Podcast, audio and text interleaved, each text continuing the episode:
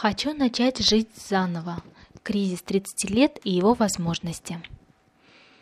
Кризисы – естественная часть нашей жизни, поэтому крайне важно уметь с ними обращаться так, чтобы извлекать пользу.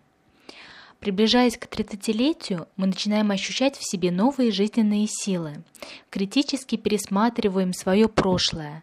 Часто у нас появляется стремление вырвать пройденный кусок и начать все сначала. А в общем, мы усиленно желаем реализовать себя, пишет американская исследовательница Гейл Шихи.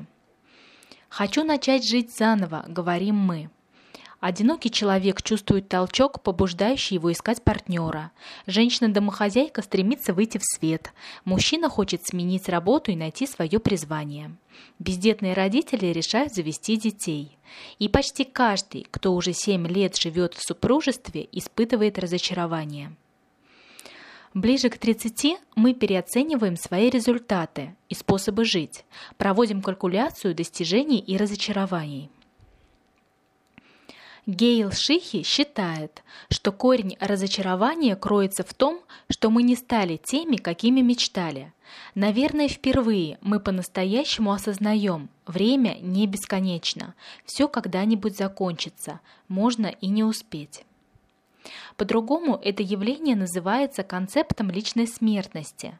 Оно непростое в переживании, но полезное, ведь в конце концов приводит к формированию своего собственного жизненного пути. Психолог Александр Маховиков говорит об этом так.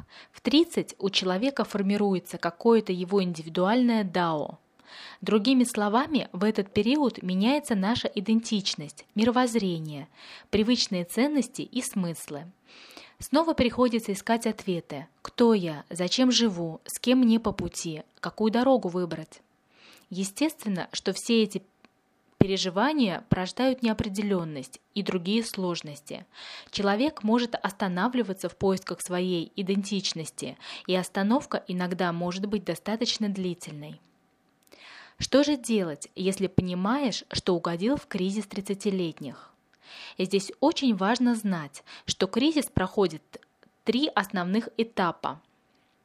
Шок, фаза переживания и превращение в опыт.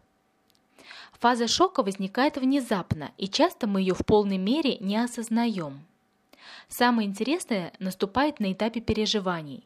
Помните всем известный перевод китайского иероглифа, где рядом с кризисом всегда соседствует возможность? Именно эта полярность и является тем рычагом, что поможет нам правильно приложить усилия и пережить сложный момент. Любой кризис включает в себя зону опасности и зону возможности. Первое угрожает нашему благополучию, порождает целую плеяду сложных переживаний, паника, страх, тревога, ужас, бессилие, беспомощность. А вот во второй части, в зоне ресурсов, как раз содержится очень много возможностей, азарта и интереса, от которого горят глаза. Важно пережить кризис 30 лет в его целостности и первую и вторую его части. Сравним это явление с сильным ветром.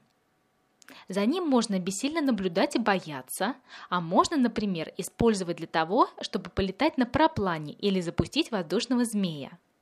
Некоторые сравнивают кризис со штормом.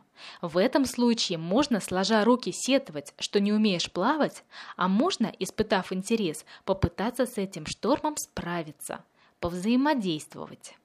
Взять и тихонько поплавать на мелкоте, потом осмелеть и, как серфингист, с драйвом покататься по волнам, чтобы глаза заблестели, а щеки разрумянились. Вот к чему нас толкает интерес, вовлеченность и азарт. Любопытно столкнуться с чем-то доселе неведомым, что одновременно и пугает, и бросает вызов. Ведь то, чего мы сильнее всего боимся, мы сильнее всего и хотим. Наша потребность в риске, в драйве – это та жизненная сила, которая толкает к чему-то новому, толкает выбраться из тупика, преодолеть сложный период. Именно благодаря этим чувствам кризис может завершиться, превратившись в опыт. А значит, обогатить, помочь личностно вырасти, прибавить устойчивости. Получается, что несмотря на сложность переживания, Кризис 30 лет является мощным стимулом для переосмысления прожитого опыта и для изменения своей жизни.